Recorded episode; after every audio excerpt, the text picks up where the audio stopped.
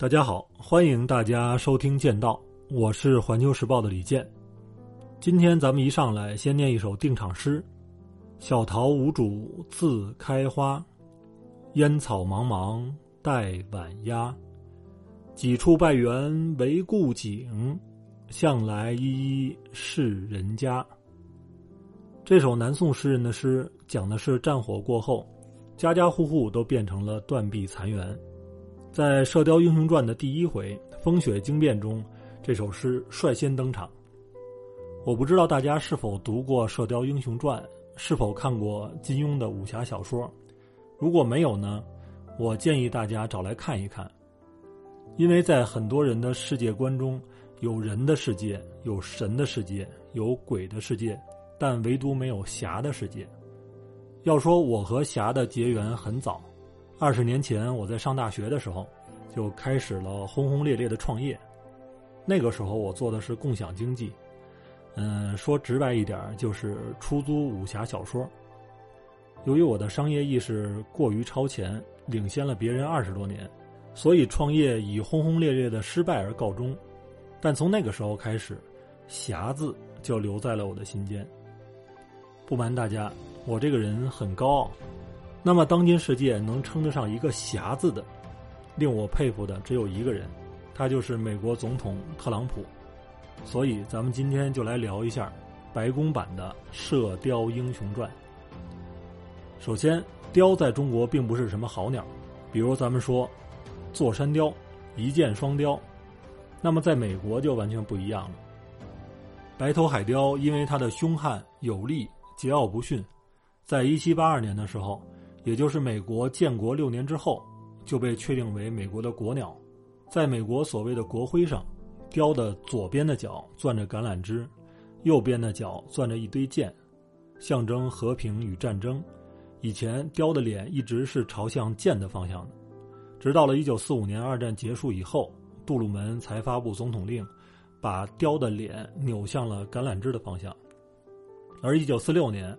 丘吉尔访问美国的时候，居然建议杜鲁门把雕脸再扭回去。就这样，雕在美国的旗帜、护照、硬币和军服上随处可见。那么，为什么说特朗普是射雕英雄呢？主要源于他这次在新冠疫情中表现出来的超群的剑法和惊人的杀伤力。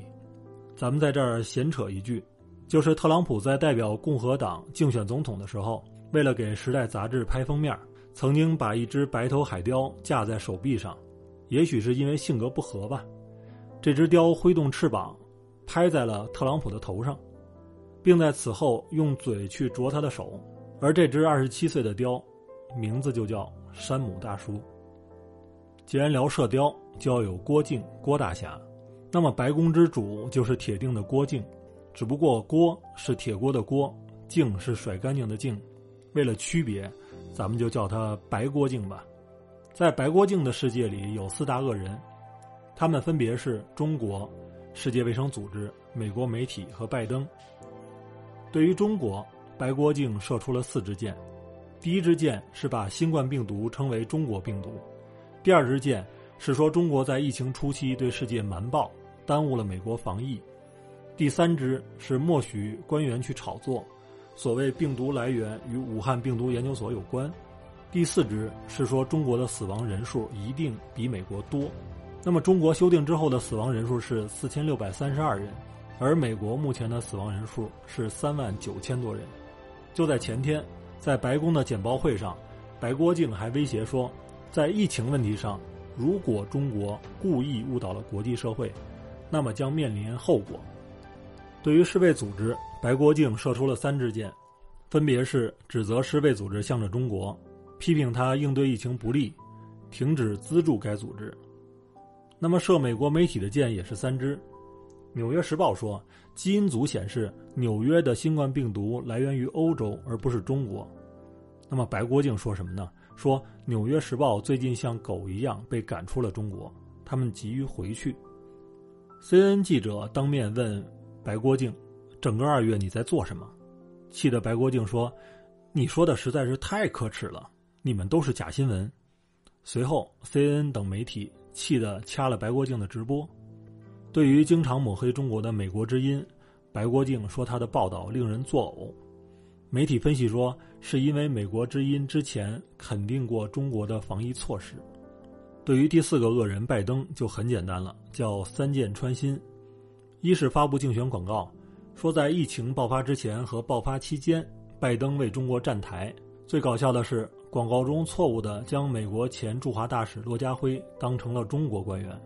二是，在几个州投放大量印有“北京拜登”“阻止中国”“阻止拜登”的广告。三是怒批奥巴马和拜登的无能，让1.7万美国人死于猪流感。原因是拜登批白国境应对疫情无能。就这样，箭射出去十三支，锅也都甩干净了。那么结果是什么呢？结果是美国确诊感染七十三万多人，死亡三万九千多人。咱们开篇的定场诗就是与美国疫情的氛围相呼应的，而美国的这些数字说明，箭并没有射在别人的身上，而是都射在了那只雕的身上。大家可以把美国国徽找出来看一下，以前雕的右脚攥着十三支箭。那么大家会问，为什么会这样呢？这位白国静为什么要与所有人为敌呢？是他不聪明吗？显然不是。在他与希拉里争夺白宫的最后关头，很多国家的情报和外交机构都认为希拉里是稳赢的，结果正好相反。事实证明，白国静是绝顶聪明之人。那么，聪明之人做反常之事，答案只有一个，就是这件事儿涉及到了白国静的核心利益。这个利益就是选举、政权和权力。咱们再回到节目开始提到的那个“侠”字上，什么是侠？我觉得用一个字形容就是义，道义的义；用两个字形容就是豪横。前段时间看电视剧《新世界》，学会了这个词。那么，什么人豪横呢？讲道义。讲义气的人才豪横，像田丹、老大金海、老三徐天甚至小耳朵都够豪横。咱们再看看“义”字，繁体的“义”字是上面一个“阳”字不出头，下面一个“我”字。